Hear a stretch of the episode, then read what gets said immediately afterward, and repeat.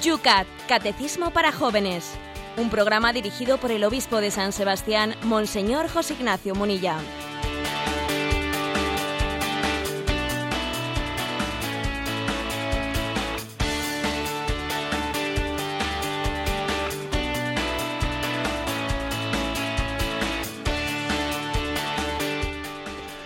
Buenos días, querida familia del Yucat. Empezamos un programa más en esta semana que estamos disfrutando con tantos puntos y tantos temas interesantes que nos propone este Catecismo de los Jóvenes. Hoy en San Sebastián, un día, vamos a ver si para de llover, así nos lo prometen, un día nublado, nublado con 9 grados esta mañana. Por Madrid, Yolanda, ¿cómo está la cosa? 10 grados tenemos. Bueno, pues con estas temperaturas eh, primaverales vamos a afrontar un día más la búsqueda de esa verdad con mayúsculas que es Jesucristo resucitado a quien celebramos en esta Pascua. Saludamos, como siempre, a todos aquellos que nos escucháis desde distintas circunstancias, los que vais camino de clase, a todos aquellos que ya estáis en vuestros puestos de trabajo. Todavía no hemos arreglado ese podcast, por lo tanto, en diferido todavía no nos pueden escuchar pero intentamos por todos los medios que seáis más y más los de desde cualquier situación poder acompañaros con esta doctrina de la Iglesia que en formato juvenil nos ofrece la Iglesia. Muy buenos días, José Ignacio. Muy buenos días y en efecto estamos en la tercera parte. ¿eh? Recuerdo un poco para contextualizar en la tercera parte del catecismo, la primera parte es la de la fe, la segunda parte es la de los sacramentos, la liturgia, la tercera parte es la de la moral. Y quiero recordar algo que es, eh, que es muy interesante, muy iluminador, que cuando el catecismo introduce la parte de la moral, lo titula con, la siguiente, eh, con el siguiente epígrafe, La vida en Cristo. Para nosotros eh, esta moral que aquí estamos explicando, en concreto ahora las virtudes, no son mandamientos, prohibiciones, como algunos eh, así lo, lo, juzgan, ¿no? Como algo, pues podríamos decir casi caprichoso.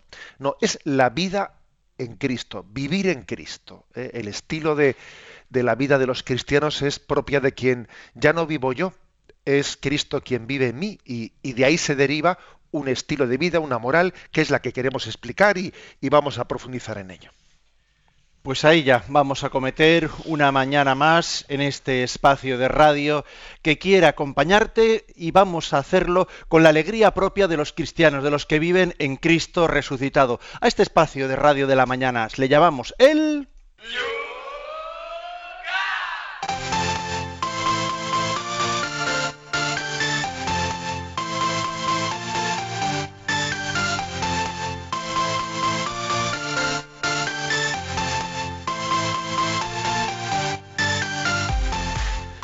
Un espacio que empieza todas las mañanas mirando a los puntos tratados el día anterior, para aquellas preguntas que habéis dejado ahí en las redes sociales o aquellas también que no nos dio tiempo a contestar durante el transcurso del programa. Por ejemplo, Sergio nos dice, ahora está muy de moda en docencia llamar a las virtudes valores, pero entiendo que son cosas distintas. ¿Podría explicar su diferencia para que esto nos quede claro? tema que nos quedó también ayer por otro oyente pendiente. Sí, es recurrente esta cuestión.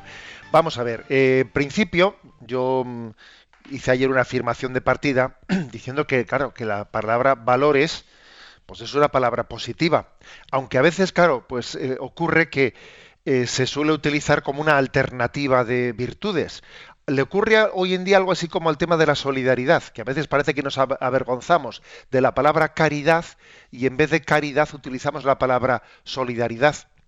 Algo así ocurre también en ambientes un tanto secularizados, eh, que en vez de virtud utiliza la palabra valor. Bueno, pero al margen de esa especie de intencionalidad secularizada, eh, bueno, al margen de eso, que no hay que acomplejarse de las palabras y de los conceptos que expresan, hay que decir que la palabra Em, o sea, que el concepto de valor no es, eh, no es idéntico al de virtud, ¿eh? es distinto. Virtud es una disposición habitual en ti, un hábito bueno, que yo, o sea, que uno ha adquirido con el ejercicio de sus actos, ¿eh? regulados por la inteligencia, por la voluntad, ha ordenado sus pasiones y ha guiado su conducta. Eso se llama una virtud. Valor, los valores, sin embargo, son como, digamos, bienes objetivos a los que el hombre aspira. O sea, podríamos decir que los valores son como los conceptos más teóricos a los que yo debo de aspirar y las virtudes son, claro, como los valores adquiridos. O sea, yo me, ya me ejercito en ellos, me adquiero. No es únicamente una teoría, sino algo, algo que uno ha personalizado, ha hecho como un ejercicio de, de ascética, de, integrarlo. Por eso la, virtud es más que los valores. La virtud supone los valores, pero es que además los ha integrado y los ha personalizado. Uno puede tener valores un poco en teoría, si yo en teoría tengo estos valores, pero no tengo esas virtudes, o sea, no llego a vivirlos. ¿eh? Las virtudes es más que los valores, porque son los valores personalizados, interiorizados. sería como decir, a ver, mm, educar, educar en virtudes es lo mismo que educar en valores. La verdad es que no. La verdad es que si vamos estrictamente, hay que decir que no es lo mismo la educación moral que la moral de la educación. Y yo creo que la educación moral es la educación en virtudes. Y la moral de la educación, pues igual es eh, más bien es, disertar sobre los valores. ¿Mm? pero, eh, pero tengamos claro que nosotros queremos no hablar de valores. Es que una virtud lo que nos enseña es la práctica. Es que de teoría vamos todos muy bien. Pero la virtud eh, integra, integra la teoría en la práctica. No es posible abordar una virtud desde una mera eh, disertación teórica, sino tiene que ser concretada, aplicada superando lo que haya que superar en nosotros. Por lo tanto, ¿eh? no, despreciamos en absoluto eh, los valores, pero, pero nosotros queremos más. Queremos que sean virtudes, es decir, que hayan sido personal, personalizados, aplicados y convertidos en hábitos en nuestra vida.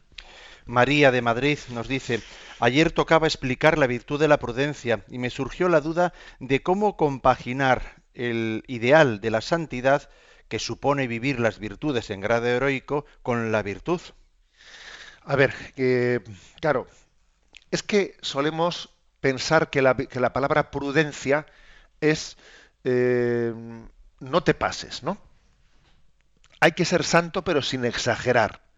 Eso es ser prudente. Claro, eso no es así. Eso es confundir la prudencia pues con la mediocridad Claro, y como María ha oído eso de que los santos son los que tienen las virtudes en grado heroico, entonces dice, claro, entonces estos no son prudentes, no es que cuidado, claro que son prudentes, ellos sí que son prudentes, los que somos imprudentes somos nosotros, los que no somos santos, los que somos tibios. Eh, o sea, es una, es una equivocación plantear una moral de prudencia frente a una moral de heroísmo. No, ¿eh? hay que ser una moral prudente, no una moral heroica, no. Eh, eso es deformar en la palabra prudencia. Porque fijaros, el Evangelio plantea que lo prudente, lo prudente es cuando uno ha encontrado un tesoro, ir, vender todo lo que tiene y poder comprar ese terreno para hacerse con el tesoro. O vete, o vete, da todo tu dinero a los pobres, ven y sígueme. Eso es lo prudente. Lo imprudente sería lo contrario, ¿no? O sea, que es que la prudencia es la virtud de realizar nuestros actos con inteligencia y con los medios más adecuados en cada caso. ¿eh? Es discernir con inteligencia y, mm, digamos, valorando, sopesando los medios adecuados en cada caso. ¿eh? O sea que mm, prudencia no es ¿eh? en absoluto, pues no es tibieza, no es timidez, no es temor, no es doblez, no es disimulación, no. ¿eh?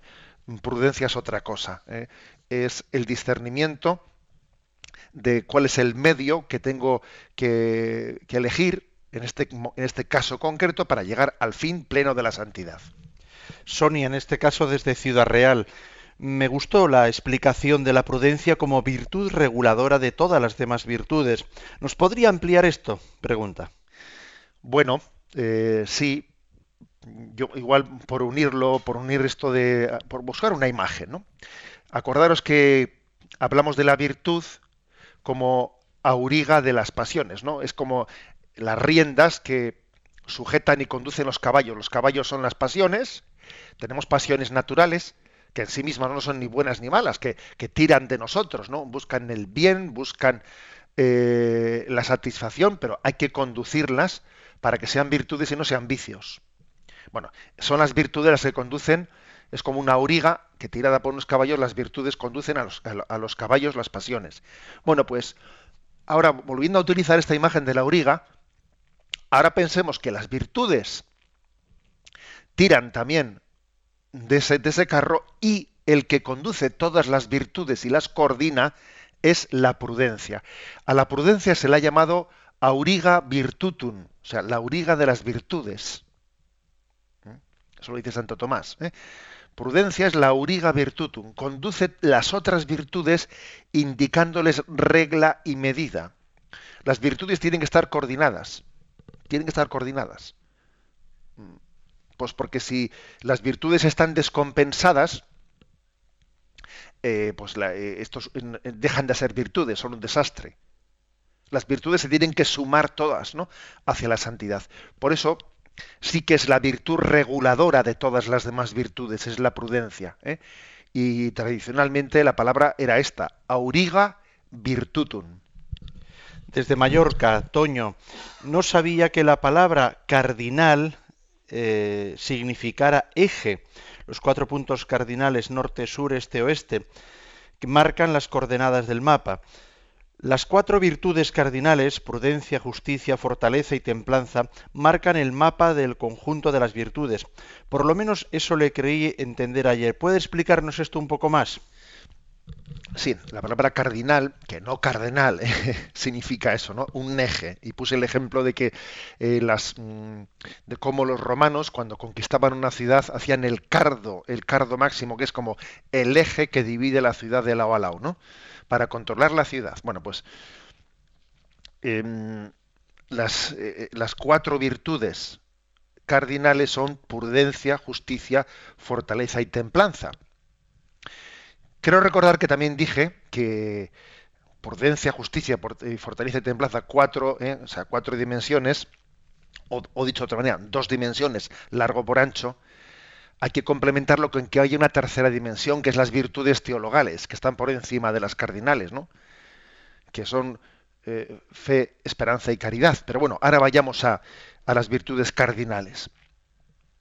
Hay que decir que el resto de las virtudes se pueden englobar dentro de estas cuatro. La totalidad de las virtudes humanas ¿eh? se pueden englobar en estas cuatro, excepto las, las, virtudes teologales, ¿no? que están de alguna manera en otra dimensión. ¿eh? Bueno, pues, eh, por ejemplo, pues, pues la justicia, pues la virtud de la generosidad, la virtud de, mm, de la caridad pertenecen en parte, ¿no? En parte a la justicia. Eh, la generosidad que pertenece a la justicia también pertenece a la fortaleza. ¿eh? O sea, puede haber virtudes humanas que en parte ¿eh? estén encuadradas dentro de la justicia, dentro de la fortaleza, dentro de la templanza, dentro de la prudencia. Por ejemplo, la castidad, pues dentro de la templanza. El sacrificio, también dentro de la templanza, aunque también hay que ser fuerte, también la fortaleza, también la, también la justicia. Es decir, todas las virtudes humanas tienen dimensiones de justicia, de fortaleza, de templanza y de prudencia, por supuesto. ¿eh? Mm, podríamos englobarlas a todas, pero es verdad que tienen un poco de cada cosa. O sea, una, la virtud tiene algo de justicia, algo de fortaleza, algo de prudencia. Estas cuatro virtudes cardinales, en el fondo, eh, impregnan a todas, pero especialmente, como digo, la prudencia, que es la auriga virtutum. Y terminamos con la última pregunta que nos llega desde La Coruña. Juan Antonio dice, me pregunto si la prudencia es un pecado o simplemente es un error. Bueno, eh, hay que siempre hay, que distinguir una cosa. Ante la sociedad, ante la justicia humana y ante la justicia divina, las cosas son distintas. ¿eh? Son distintas. No cabe decir uno ante la justicia humana es que, mire usted, asuélvame porque me equivoqué. Oiga, pues mire usted, si usted se equivocó, la paga. ¿eh? porque la ignorancia de la ley o, eh, no exime de, su cumplimiento y si usted se ha equivocado, pues eso no, pues usted ha cometido una imprudencia temeraria. Usted se ha metido en dirección contraria en la autopista y ha, cometido una imprudencia temeraria. Y entonces, ay, es que usted me equivoqué, lo hice sin darme cuenta. Es que ante la ley humana eso no vale. Ante la ley humana eso no vale. Claro, ante Dios sí. Ante Dios, claro, ante Dios no es lo mismo que una imprudencia pues eh, haya sido fruto de un error que de un pecado, ¿no? Un pecado que de alguna manera que es que supone un pecado ante Dios, pues que uno ha sido imprudente, pues porque porque en el fondo no piensa más que en sí mismo, porque es un egoísta, eh, claro, es que detrás de una imprudencia, claro que puede haber un pecado y no solo un error, porque me busco a mí mismo, porque porque no pienso en los demás ¿eh? y soy un imprudente. Dice, es un error, sí, es un error detrás del cual hay un pecado. Puede haber un error, perdón, puede haber una imprudencia detrás de la cual ¿eh? haya un error pero no un pecado. Para la justicia humana sí, pero ante Dios no. Es que si, digamos, si uno ha cometido un error que no tenía un pecado, es que no le llamamos imprudencia, le llamamos error porque la palabra imprudencia, sí, eh, digamos, desde la moral cristiana es un pecado y por tanto supone una responsabilidad. Si no ha existido esa responsabilidad, entonces en el fondo estamos en un concepto de error y no le llamaríamos imprudencia.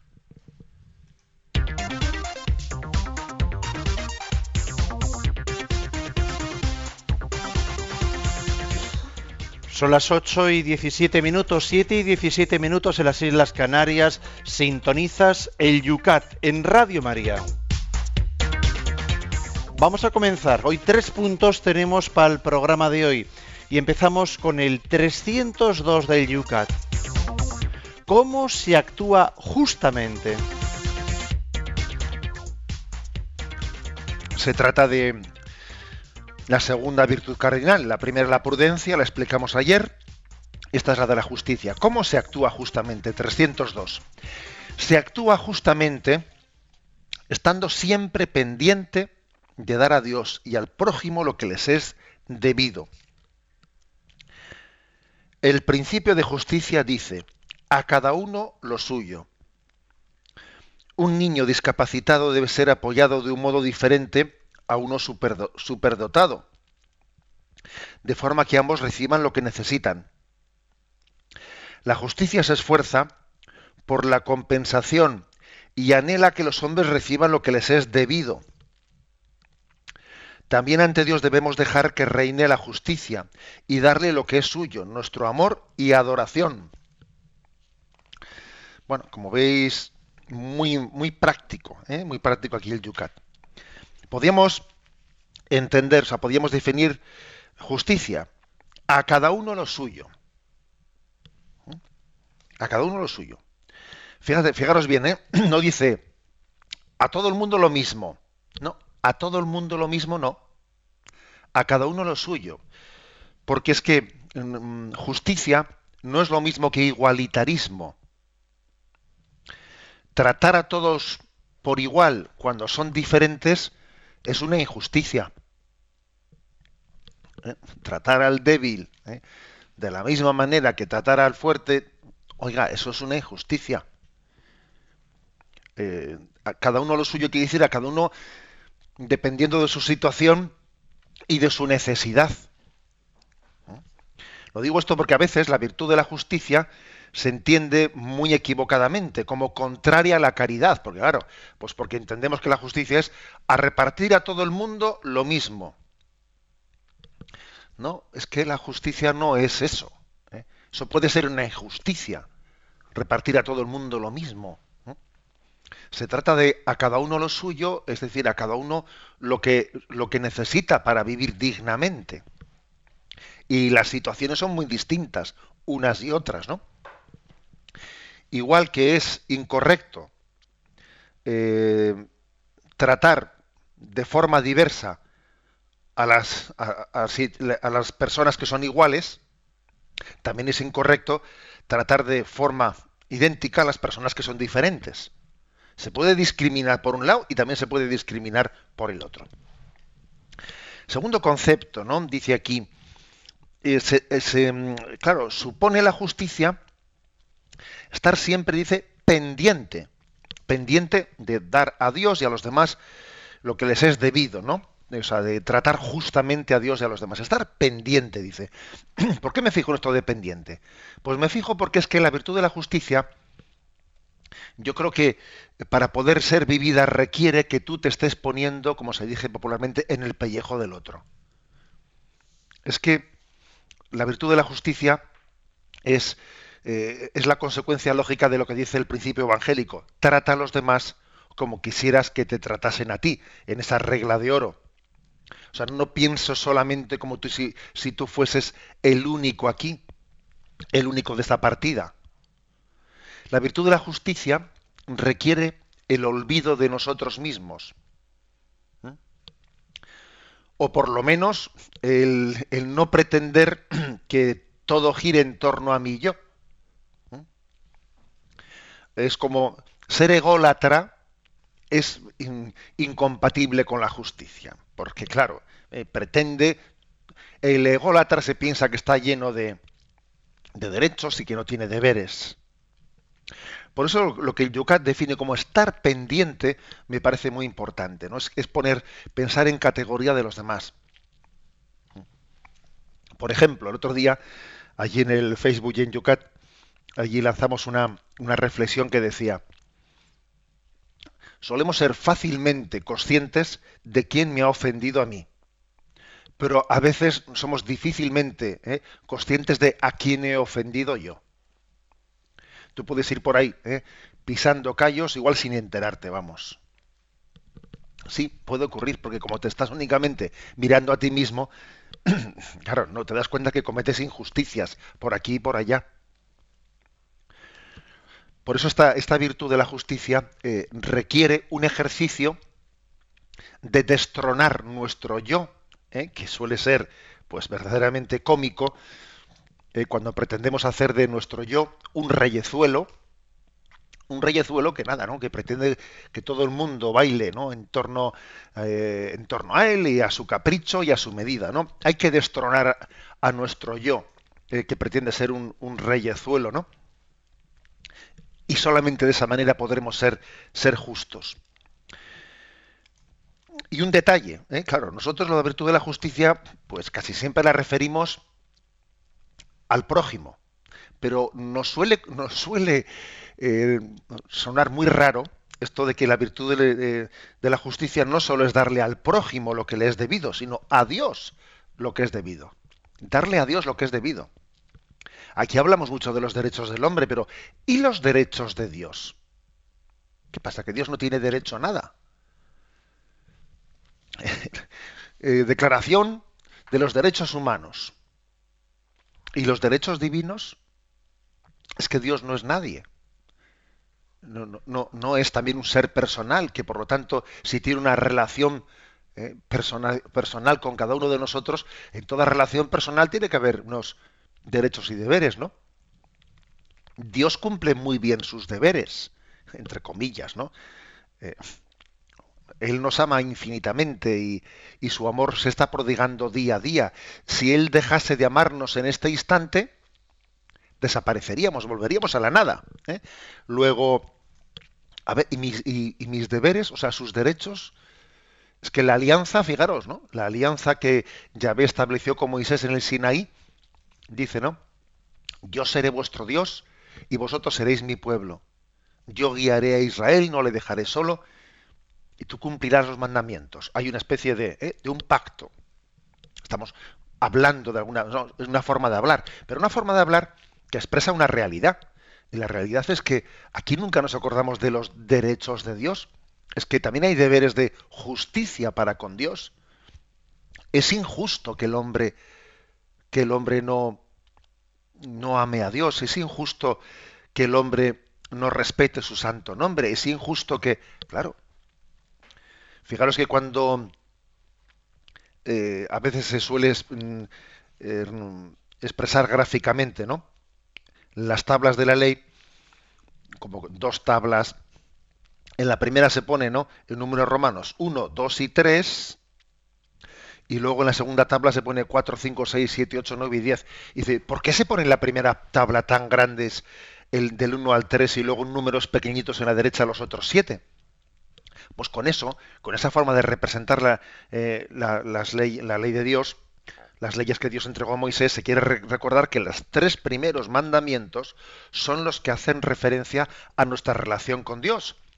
Amarás a Dios sobre todas las cosas, no tomarás el nombre de Dios en vano y santificarás las fiestas. Y que obviamente nuestros deberes para con Dios tenemos que darles la máxima prioridad. Por eso se ponen en números grandes. Y suele ocurrir lo contrario. Que bueno, que nosotros entendemos que, bueno, injusticia, injusticia es la que hacemos con los demás. con Dios no hay, no hay ese concepto de injusticia, como que bueno, ¿eh? Dios como no se queja. ¿eh? En resumen, que la injusticia no solamente puede ser con el prójimo, sino que puede ser con Dios. Es con Dios y, obviamente pues ser injustos con Dios es todavía mucho más grave que ser injustos con el hombre. Aunque es obvio que, aunque sabemos por el Evangelio, que cuando somos injustos con el prójimo, estamos siendo injustos con Dios. Acordaros que Jesús dijo, cada vez que no lo hicisteis con uno de estos, a mí no me lo estabais haciendo.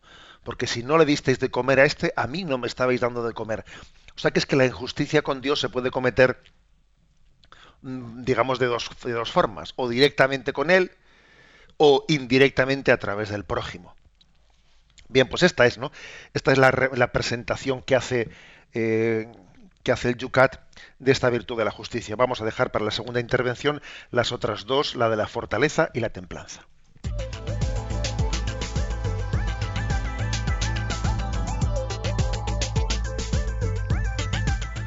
8 y 27 minutos, 7 y 27 minutos y es la hora de vuestra participación a través de los canales habituales de este programa. En Twitter no tienes más que citar arroba obispo munilla. En Facebook entra en la página de este programa Yucat Radio María y debajo de la pregunta que acabamos de explicar ahí puedes hacer también la tuya. El correo electrónico lo atendemos aquí en directo que es yucat@radiomaria.es. Y también tenemos a Yolanda atendiendo el teléfono. Para participar en directo, 91 153 8550. 91 153 8550.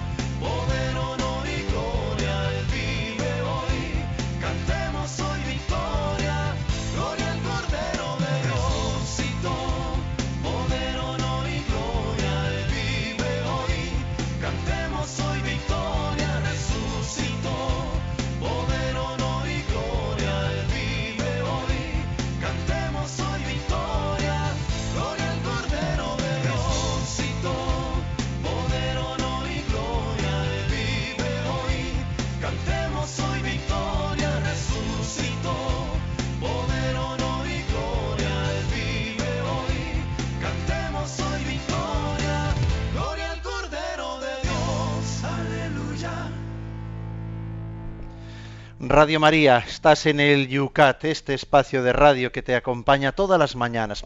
Estaba aquí José Ignacio leyendo lo que en Facebook están diciendo, cosas interesantes, muy bonitas, dando aportaciones. Sagrario, escuchando lo que ahora mismo decías, pues pone un ejemplo personalizado, ¿no? Los que somos padres entendemos esta cuestión con cierta facilidad, pues no debemos dar a todos nuestros hijos lo mismo, sino a cada uno lo que necesita y en cada momento y de manera diferente, nos dice ella.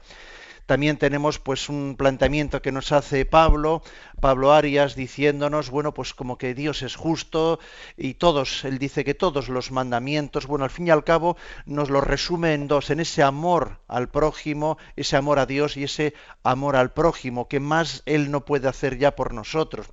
José Martín nos pregunta, dice, una cosa es ser servidor y otra Lelo dice, las palabras engañan y también sus imágenes. Ojo clínico avizor, estar despierto.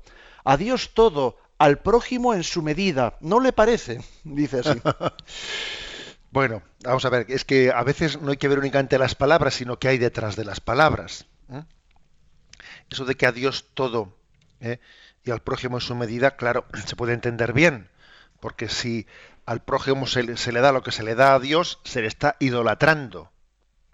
Se le está idolatrando. ¿eh? Uno no puede, ¿eh? no puede entregar su corazón plenamente. No, no. O sea, tiene, que buscar la medida, etcétera, ¿no? o sea, en ese sentido, de acuerdo. Ahora, me parece que es un poco eh, peligroso el decir, bueno, hay que ser eh, justo, caritativo, pero no tonto. O sea, de acuerdo, claro que no hay que ser tonto. ¿eh? Pero me, da un poco de miedo, ¿eh? me da un poco de miedo que, que, digamos, buenos sí, tontos no. Me da un poco de miedo ese tipo de, de distinciones. ¿Por qué? Porque obviamente los santos muchas veces han pasado por tontos y los pecadores han pasado por listos. ¿eh? Por eso me parece que esa distinción conviene hacerla. ¿eh? Vamos a dar paso a Yolanda, que está teniendo el teléfono. ¿Qué dicen por ahí, Yolanda, nuestros oyentes? Nos ha llamado María Ángeles de, Mayor, de Mallorca. Dice, eh, ¿cómo puede explicarle a su nuera la presencia de Cristo en el sagrario? ¿Cómo decirle que, que sí, que, se, que está ahí, de verdad? Hombre, la verdad es que yo creo que habría que distinguir, en primer lugar, me parece que una manera de decirlo muy importante es vivirlo y testimoniarlo. Y creo que yo he contado aquí la anécdota en esta, en esta antena, una anécdota de mis tiempos en, en la parroquia de Zumárraga, y es que en una ocasión estaba con los monaguillos, porque no se comportaban ellos como, vamos a decir, muy ejemplarmente en el altar, y andaban por allí pasando delante del sagrario como si... ¿eh? Como si pasasen delante un poste y les cogí y un poco y les reprendí y les dije, vamos a ver, aquí está el Señor, cada vez que pasamos tal, tal, tal. Bueno, me escucharon eh, así con los ojos atentos diciendo, este se ha puesto serio. Y bueno, pues empezaron a hacer la genuflexión. Pero al cabo de dos o tres días, pues pasé por la iglesia y estaba, y estaba la iglesia vacía, no había nadie. Y escucho un ruido en el confesionario de atrás y dije, uy, ¿hay, hay alguien dentro? Me acerqué, corrí la cortinilla y me encuentro a todos los monaguillos apelotonados dentro, de, dentro del confesionario. Y le digo, ¿pero qué hacéis aquí? Y me dice uno, es que, es que, es que, que, que queríamos ver, estábamos discutiendo, queríamos ver si cuando usted estaba solo, hacía también la genuflexión delante del sagrario o no. Y yo dije, madre mía, con la, sabiduría de, vamos, ¿no? de esos monaguillos, porque es curioso, ¿no? A ellos no les bastó con que el, con que el sacerdote les dijese, ¿no? Pues que Cristo está presente en la Eucaristía, etcétera, sino que luego querían un poco comprobar si era verdad. Si eso es cierto, pues también el sacerdote cuando esté él solo tiene que postrarse, ¿no? O sea, no lo hace únicamente ante los demás. Bueno, ¿qué quiero decir con esto? Que, que la catequesis tiene que ir eh, acompasada y, tiene que ir conjugada con nuestra vivencia. Si yo verdaderamente creo en la presencia de Cristo en la Eucaristía, pues para mí será un lugar de descanso. Y, y, y la nuera, como dice la oyente, ¿no? La nuera lo notará. Sabrá que, que su suegra, cada vez que, que tiene ese, ese encuentro con Cristo en la Eucaristía, sale reconfortada, sale renovada. Y Eva de Burgos nos ha preguntado eh, que dentro de los libros de catequesis de Primera Comunión nos habla de las virtudes teologales y las virtudes cardinales. ¿Cómo se puede empezar a explicarles a los niños o introducirles algo en, en todo esto para que luego les suene? Bueno, hay que tener en cuenta que la catequesis no termina con la primera comunión. ¿eh? Es decir, la, Iglesia, pues, claro, a la hora de, de ver de qué manera preparar a un niño para la primera comunión, pues mm, elige un poco lo sustancial y no quiere decir que las virtudes no sean sustanciales, pero claro, se explican, sí se explican, ¿no? Las virtudes dentro de los mandamientos, básicamente, ¿no? Pero digamos ya una, una educación, perdón, una explicación más explícita de virtudes teologales, cardinales, pues no se les da a los niños de primera comunión porque se entiende que es, es demasiado darles, ¿no? Mm, pues en ese momento de cara a su formación moral puede ser suficiente hablarles de los mandamientos de la ley de Dios. Eh, es importante, por, eh, eh, por, lo tanto, prolongar la formación más allá de la primera comunión, eh, prolongarla, pues porque son, tenemos que estar toda la vida en formación si es que acaso no estamos haciendo esto ahora mismo, nosotros en el Yucat, es que toda nuestra vida tiene que ser como una catequesis prolongada, una formación continua. Tenemos que estar en formación continua. ¿eh? Y eso creo que no hay que olvidarlo.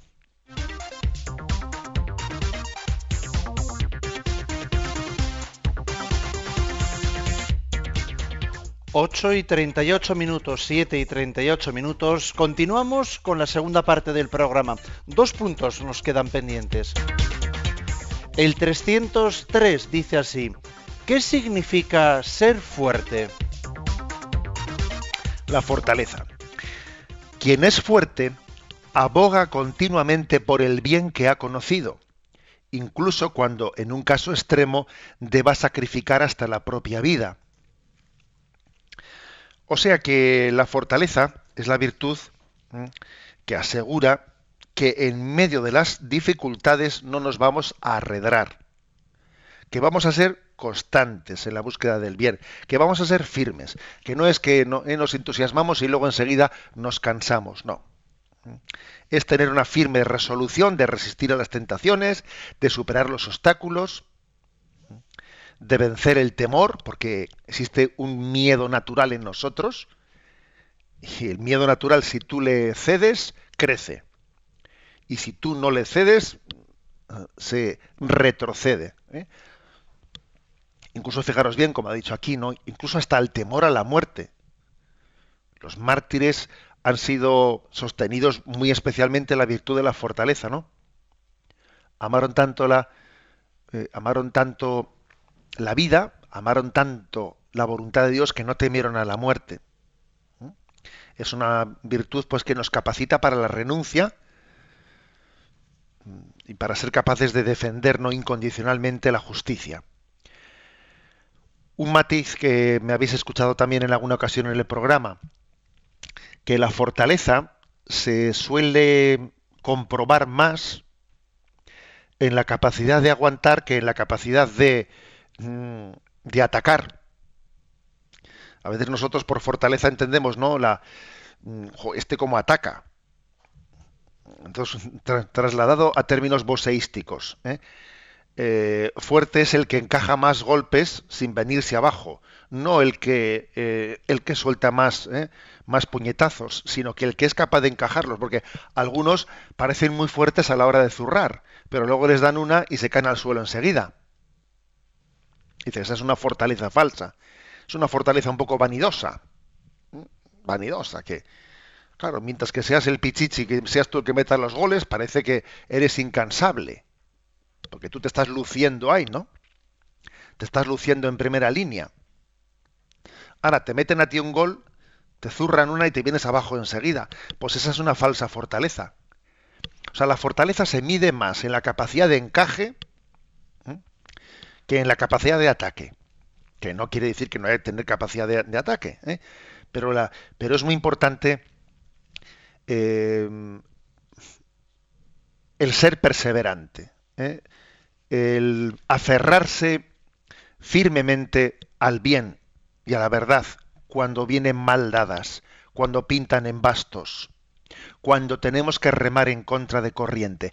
Es que la virtud de la fortaleza generalmente se suele desarrollar cuando remamos en contra de corriente. Porque cuando, claro, estamos en un ambiente en el que en el que está bien visto, pues determinadas cosas, pues claro, uno allí parece que es muy exitoso, pero es una falsa fortaleza. Es una falsa fortaleza. Espera que resulta que esa persona luego va a otro ambiente distinto, allí está eh, remando en contra de corriente y lo que era una aparente fortaleza en el otro ambiente aquí queda patente que era aparente, con perdón de la palabra, ¿eh? queda patente que el otro era aparente, porque aquí estamos en un ambiente adverso y se viene abajo y cede enseguida. ¿eh?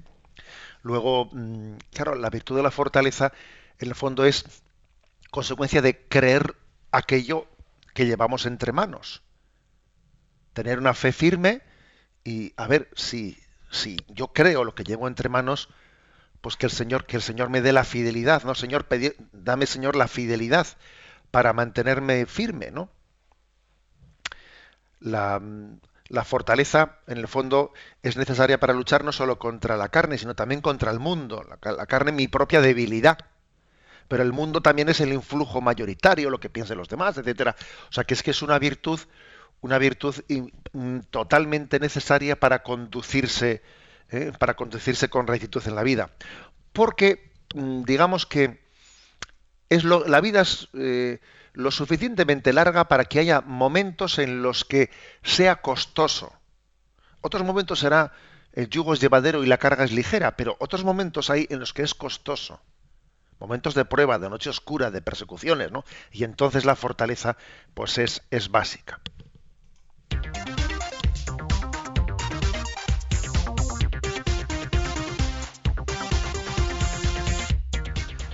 Y tenemos el último punto del día de hoy, es el 304.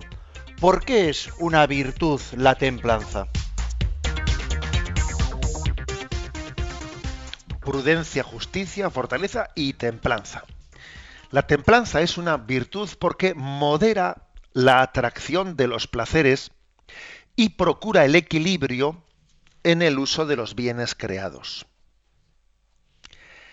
Quien es intemperante se abandona al dominio de sus impulsos, arremete contra otros por su codicia y se perjudica a, sí mismo.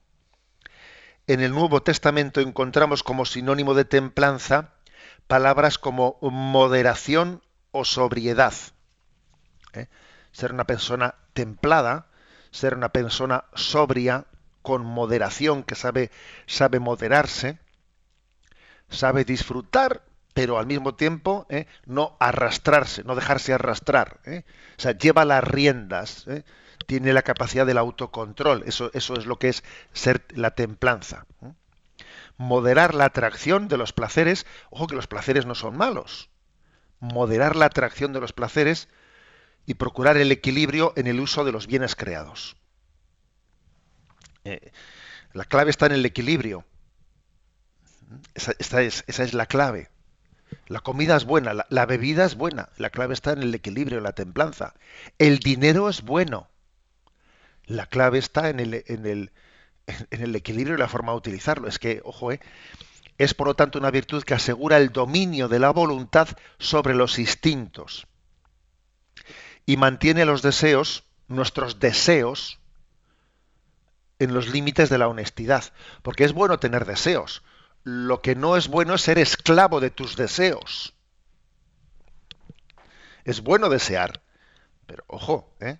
No hay que ser esclavo de mis deseos, como le vemos a los niños, ¿no? Pues el niño que todavía no ha sido educado en la templanza, yo quiero esto, yo quiero esto, yo quiero esto, que no, y la madre, y el niño ha enganchado la perra, y dale que te pego, y dale que te pego, ¿no? Hasta que no le dan un casquete. O sea, es decir, porque no tiene, porque no tiene templanza, porque no ha aprendido a, gobernar sus deseos. Em, la persona moderada orienta hacia el bien sus deseos, ¿eh? sus apetitos sensibles, se dice, ¿no? Apetitos sensibles es la, atracción hacia, hacia los bienes, ¿no? No se deja arrastrar eh, por la pasión. Es que aquí una de dos, o tú gobiernas tus pasiones o las pasiones te gobiernan a ti. Aquí no hay, no hay punto intermedio, ¿eh? O tú gobiernas las pasiones o las pasiones te gobiernan a ti. Bueno, esto es un poco no, por ejemplo, Timoteo, la carta de Pablo a Timoteo, capítulo segundo, versículo 12 dice: Vivir con moderación, justicia y piedad en el siglo presente. Y una cita de San Agustín que viene aquí dice, vivir bien no es otra cosa que amar a Dios con todo el corazón, con todo el alma y con todo el obrar. Quien no obedece más que a Él, a Dios, quien vela para discernir todas las cosas por medio, por miedo a dejarse sorprender por la astucia y la mentira, le entrega un amor entero por la templanza.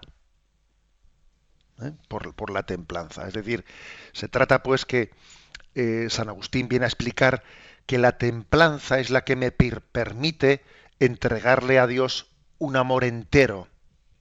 De lo contrario, si no tengo templanza, pues estoy entregando mi, corazón a, pues, a mis deseos. ¿eh? Tengo como el corazón partido porque siento como una, una atracción, me, me, roba el corazón las pasiones, ¿no? Los apetitos sensibles me están robando el corazón. No, no, no. Yo tengo el corazón entero para Dios. Y para poder tener el corazón entero para Dios, yo tengo que, hermanos, ¿no? Dice San Pablo, que ha llegado el momento de, tener como si no se tuviese. El que posea, que posea como si no poseyese. Eso supone templanza supone templanza, supone dominio de nosotros mismos y eso es lo que permite que el corazón sea para Dios, ¿no? Poseer sin apegarse, para entendernos, ¿eh? poseer sin apegarse. Disfrutar de los placeres de la vida sin que eso sea ninguna esclavitud, sabiendo renunciar. Claro, para eso es muy importante, para poder educar a alguien en la templanza, es, es totalmente necesario haberse ejercitado en la renuncia voluntaria, en el sacrificio. Desde luego yo no me creo que alguien llegue a ser templado, sobrio si no se ha ejercitado en la renuncia. ¿Mm? Claro, es que es, es que es así. Si no se ha ejercitado en la renuncia, va a ser imposible que cuando necesite renunciar tenga la prontitud para ello, porque aquí también hay que hacer gimnasia, ¿eh? Sí, sí, esto es gimnasia.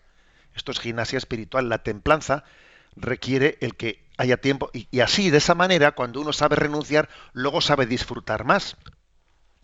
Cuenta Casiano, un, pues un padre de los primeros siglos, cuenta la siguiente anécdota ¿eh? de San Juan Evangelista. Dice que fue un día al bosque y se encontró a San Juan Evangelista que estaba allí con una perdiz. ¿eh? Por visto las perdices en aquel tiempo eran como los perritos ahora, animales de compañía, ¿no? Una perdiz domesticada pues estaba acariciándola. Y le dice, oye, ¿tú no eres Juan, Evangel el, Juan el Evangelista? Y dice, sí, el mismo. Oye, pues yo pensaba que tú serías un hombre, un hombre santo, y me extraña que estés aquí acariciando una perdiz así, perdiendo el tiempo. ¿no? Esto es propio de gente poco sacrificada, ¿no? Y entonces, mm, Juan el Evangelista, a ese, a ese era un cazador el que le había preguntado esto, ¿no? Casiano cuenta como que un cazador le preguntó eso. Y entonces Juan el Evangelista le responde a la gallega, ¿no? Como se dice. Y dice, oye, ¿qué llevas en la mano? Llevaba un arco, pues un arco. Ah, vas de caza, sí. ¿Y por qué no llevas el arco, el arco tensado? Dice, hombre, es que si llevas el arco tensado todo el rato, cuando voy de caza, al final, pues el arco, de, llevarlo siempre enervado, pues perdería tensión, perdería fuerza y entonces cuando fuese necesario enervarlo para lanzar la flecha, entonces saldría ya sin la fuerza de vida, porque uno tiene que en ocasiones llevarlo tensado y en ocasiones llevarlo descansando para que luego tenga la función que tiene que tener. Y le dijo Juan el Evangelista a ese cazador, pues por eso mismo estoy yo aquí ahora descansando con esta perdiz. ¿Entiende? Porque es que tiene que haber momentos de renuncia y tiene que haber momentos de saber gozar y descansar. ¿eh? Porque, claro, para poder ser templado hay que saber disfrutar y hay que saber renunciar. Y el que no sabe renunciar no sabe disfrutar. igual también hay que decir que el que no sabe disfrutar no sabe renunciar. Por, por lo tanto, es una virtud muy, muy interesante, muy interesante la virtud de la templanza, ¿eh? que en el fondo es totalmente necesaria para el señorío, para el dominio de nosotros mismos, para conducirnos en la vida y no para ser arrastrados.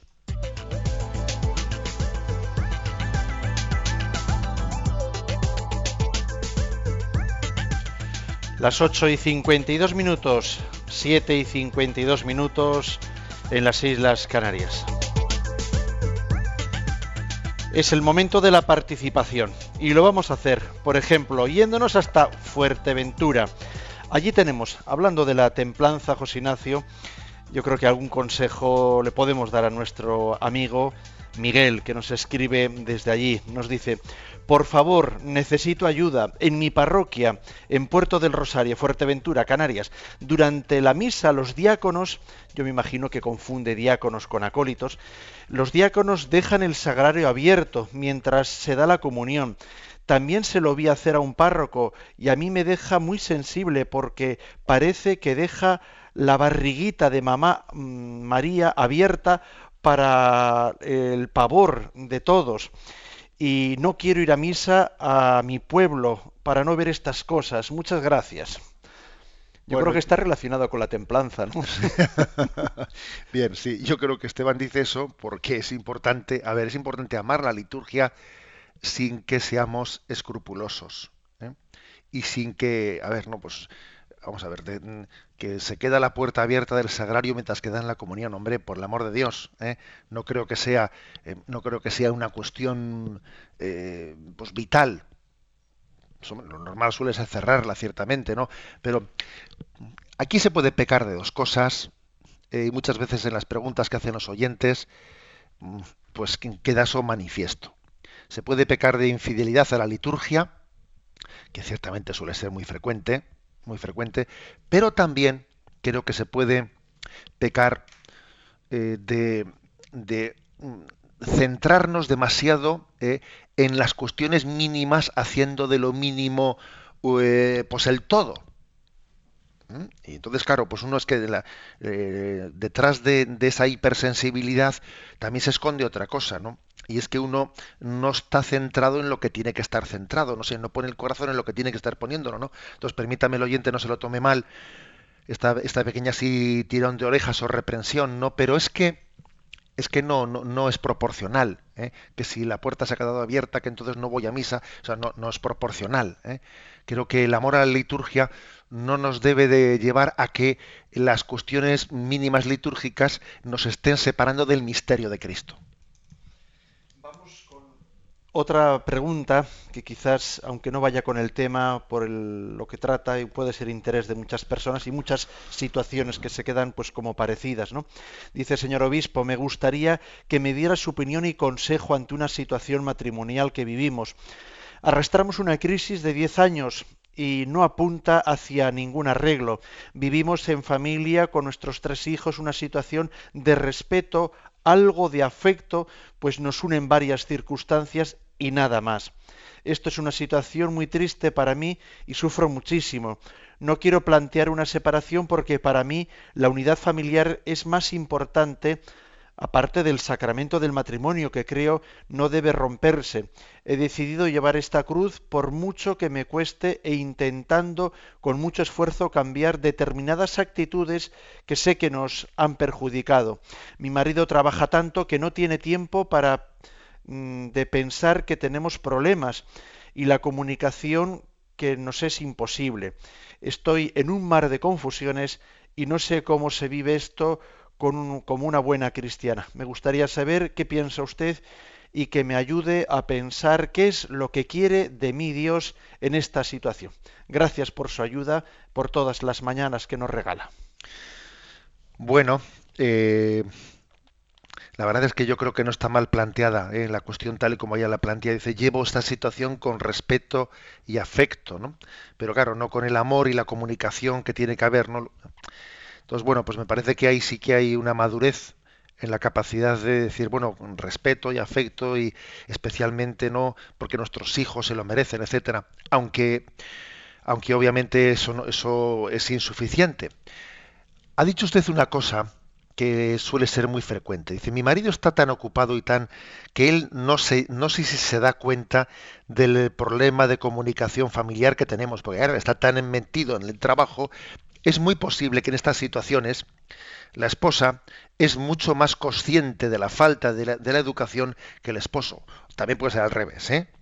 O sea, puede ocurrir que la falta de comunicación no sea plenamente consciente por los dos lados, sino sea más consciente por un lado que por el otro. ¿Mm? Lo cual, no quiere decir que, el otro, como no es consciente, no tenga culpa. No, no, no digo eso. Pero que sí que es verdad, ¿no? Que igual, aunque el, ideal es que sea el matrimonio conjuntamente el que vaya a una terapia de familia, aunque ese es el ideal, a veces igual conviene que vaya, que comience a ir uno el que igual tiene más conciencia de, porque también también es posible que aunque sean los dos ¿no? los que tengan que afrontar el tema, como es obvio, eh, eh, lo que esté de mano de uno, uno puede hacer mucho más, ¿no? Um, Quizás también conociendo a su marido, pues eh, mm, más en profundidad, sin que determinados defectos de su marido le impidan conocerle en, mayor en mayor plenitud. ¿eh? También, por tanto, yo igual le, le invito a que a que usted dé un paso, ¿no? De acercarse a un centro de orientación familiar, eh, pregunte en el obispado ¿eh? por, por un centro de orientación familiar y déjese aconsejar. No tenemos tiempo para más, vamos a plantear los puntos que mañana, comenzando por el 305, vamos a tratar. Mañana eh, explicaremos cinco puntos así de esa manera explicamos las virtudes teologales enteras. ¿eh? 305, cuáles son las tres virtudes teologales, 306, qué son las virtudes, las virtudes fe, esperanza y caridad, y luego 307 fe, fe, 308 esperanza y 309 caridad. Recibimos la bendición para terminar el programa. La bendición de Dios Todopoderoso, Padre, Hijo y Espíritu Santo descienda sobre vosotros. Alabado sea Jesucristo.